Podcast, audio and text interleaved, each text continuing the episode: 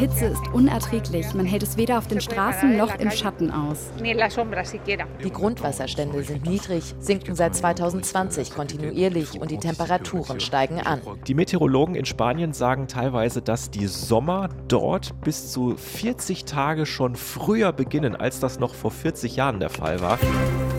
News Junkies. Verstehen, was uns bewegt. Ein Podcast von RBB24 Inforadio. Und wir sind an Christine Schenten und Martin Spiller. Hallo. Ja, wir reden jetzt über ein Thema, was euch vielleicht gerade am eigenen Leibe beschäftigt. Es ist heiß und es bleibt am Wochenende auch heiß. Ja, schnappt euch für diese Folge auf jeden Fall mal ein leckeres Eis oder setzt euch vor den Ventilator. Wir erleben an diesem Wochenende jetzt die Ausläufer der heftigen Hitzewelle aus Südeuropa.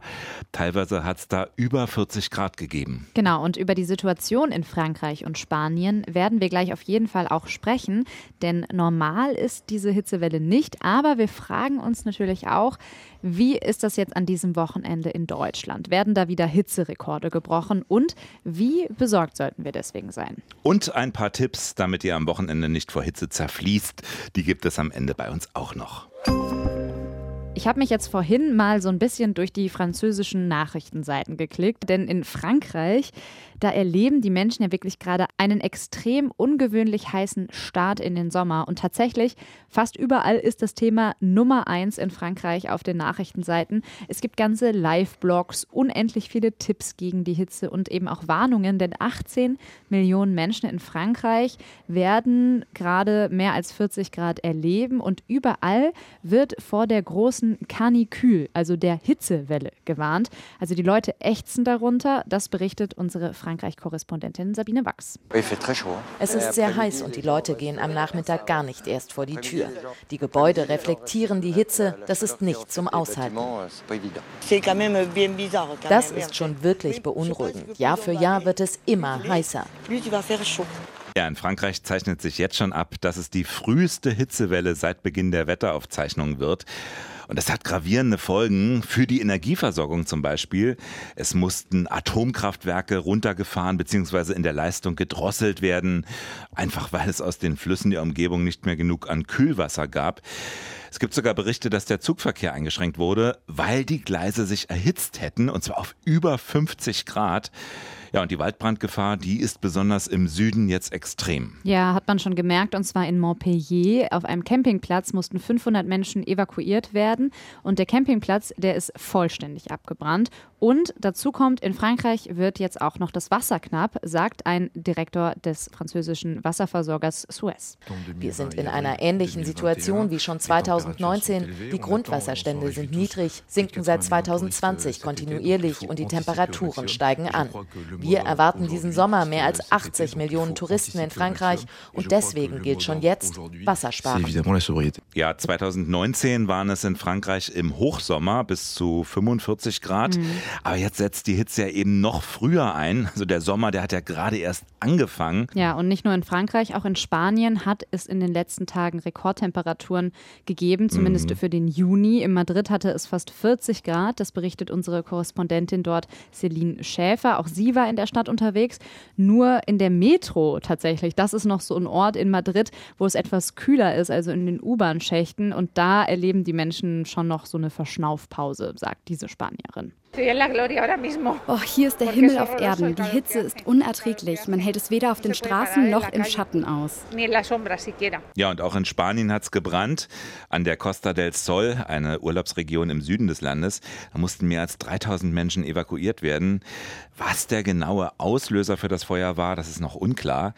Aber die Trockenheit, die macht auf jeden Fall die Löscharbeiten schwer und durch Winde werden die Feuer dann auch immer wieder angefacht. Ja, also nur so ganz kleine Sachen wie das Wegschnippen von einer Zigarette ja. oder auch, ja, wenn man abends mal ein Lagerfeuer macht, sowas kann eben extrem gefährlich sein bei diesen Temperaturen, sollte man nicht machen.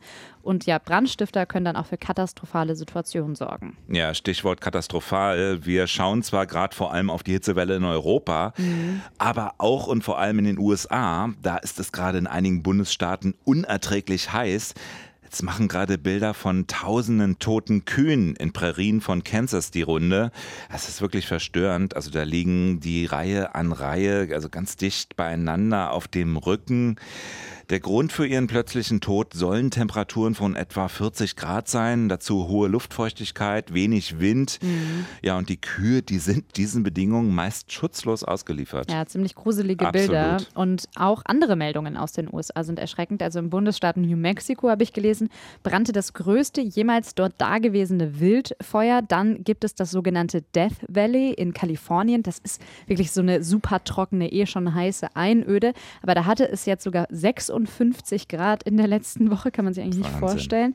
Und auch in der nächsten Woche hat man nachgeschaut, kratzen die Temperaturen wieder an der 50 Grad Marke. Ein Extremwetter folgt auf das nächste. Und ja, auch in den USA hat der Sommer ja gerade erst angefangen. Ja, beunruhigende Nachrichten. Wir hier in Deutschland, wir werden zwar keine Temperaturen von 56 Grad erleben, aber auch hier wird es heiß. Ungewöhnlich heiß auf jeden Fall für einen Juni. Wobei man sagen muss, diesmal kommen wir noch relativ glimpflich weg hier in Berlin und Brandenburg. Am Samstag ähm, werden nach aktuellem Stand bis zu 34 Grad erwartet und am Sonntag wird es im Norden Brandenburgs ein bisschen kühler. Nur im Süden, also in der Lausitz, im Raum Cottbus, da könnten es sogar 36 36 Grad werden Mitte Juni. Ja, also, wollte ich gerade sagen, also eigentlich sind 36 Grad ja nicht mehr so ungewöhnlich, gab es in den vergangenen Jahren ja, ja. immer mal. Aber dann vielleicht so Ende Juli oder mhm. August, gehen wir gleich auch noch ausführlicher drauf ein, äh, aber ganz ehrlich, was findest du daran bitte jetzt glimpflich? Glimpflich war bezogen auf unsere Region. Also wenn man sich so den Süden Deutschlands anschaut, mhm. da ist es noch mal krasser. Also wir bekommen hier in Berlin und Brandenburg echt nur die Ausläufer zu spüren. Für Baden-Württemberg sagt der Deutsche Wetterdienst Temperaturen von 38 Grad voraus, an manchen Orten sogar 39 Grad. Mhm. Und dann auch noch das Problem der Trockenheit. Mhm. Ähm, das ist ja jetzt schon das neunte zu trockene Frühjahr in Folge. Die ersten Stadt- und Landkreise, die haben schon die Entnahme von Wasser aus Bächen und Flüssen verboten. Ja, auch in Brandenburg gibt es solche Einschränkungen und zwar in Cottbus und im Kreis Spree-Neiße. Dort darf zwischen 8 Uhr morgens und 20 Uhr am Abend kein Wasser mehr aus Flüssen und Seen gepumpt werden. Ja, und an anderer Stelle ginge das auch schon gar nicht mehr. Ein Abschnitt der Schwarzen Elster, das ist ein Fluss im Süden Brandenburgs, der ist nämlich inzwischen komplett ausgetrocknet. Ja, also neue Niederschläge, also Regen ist auch erstmal unwahrscheinlich und äh, das Einzige, was uns wahrscheinlich jetzt erwartet, ist am Sonntagabend dann so einzelne Gewitter. Trotzdem dürfte auch die Waldbrandgefahr in Brandenburg weiter steigen. Für das Wochenende wird mindestens für den Süden die höchste Gefahrenstufe, also Stufe 5, erwartet. Und schon jetzt gilt in den meisten Landkreisen die äh, Stufe 4, also das ist die zweithöchste Stufe. Aber auch äh, in Berlin hat man so ein bisschen ähm, Angst davor, dass es brennen könnte. Und zum Beispiel im Bezirk Friedrichshain-Kreuzberg, da wurde jetzt gerade das Grillen in öffentlichen hm. Grünanlagen verboten.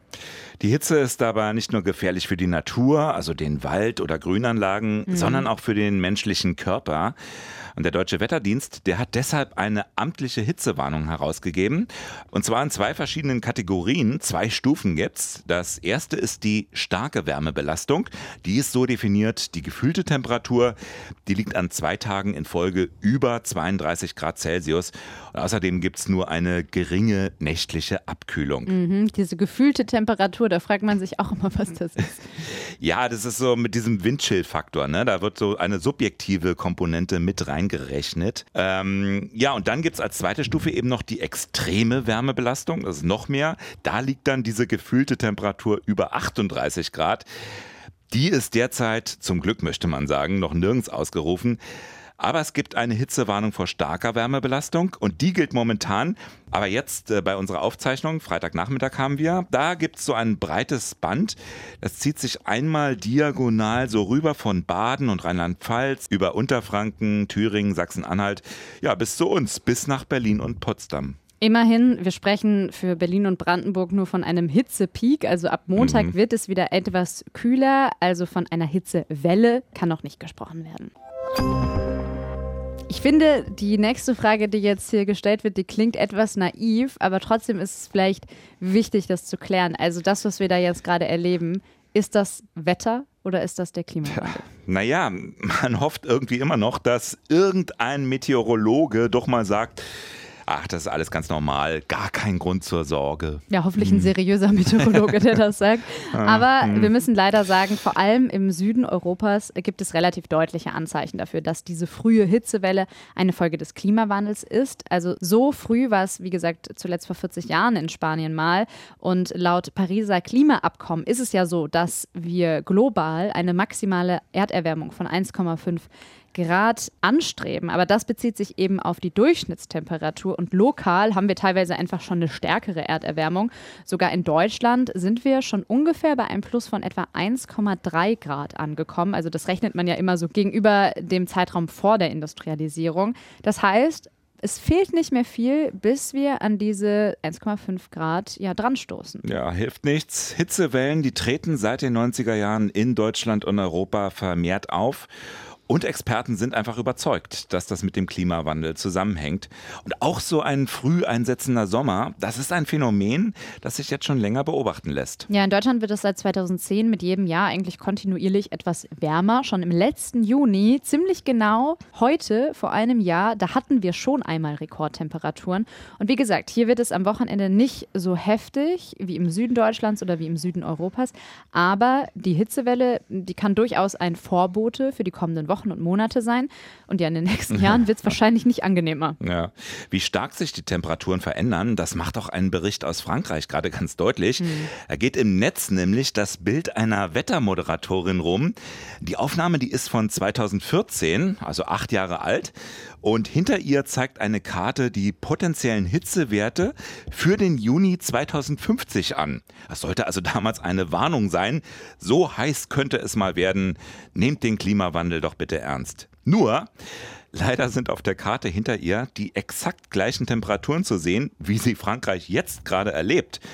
Und das Problem, wir haben noch nicht 2050, wir haben ja gerade erst 2022.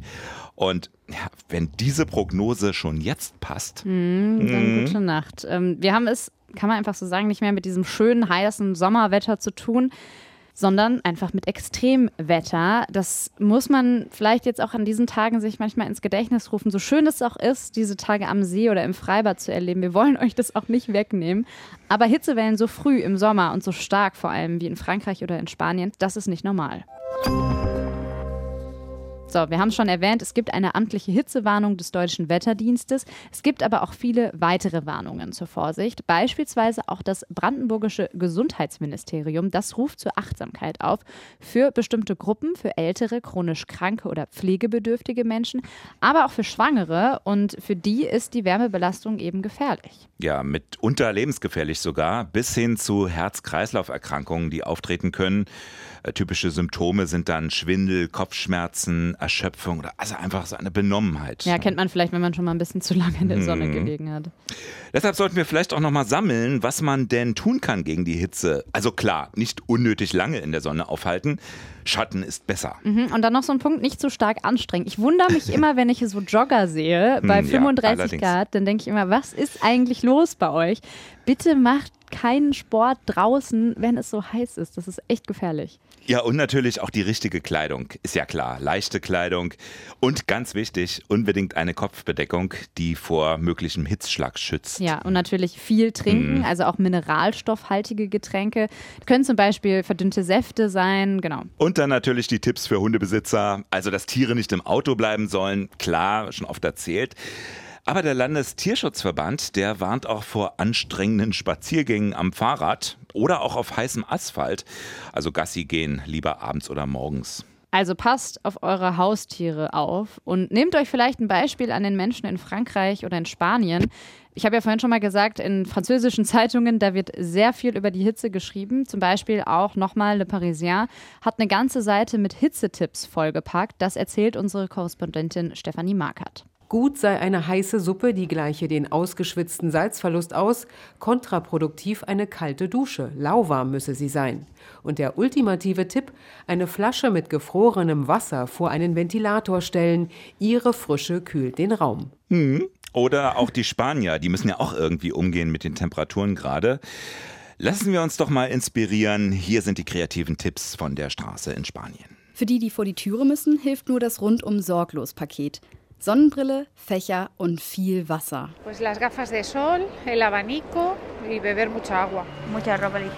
Bei der Hitze trägt man am besten dünne Kleidung aus Baumwolle und Sandalen. Man muss sich nass machen.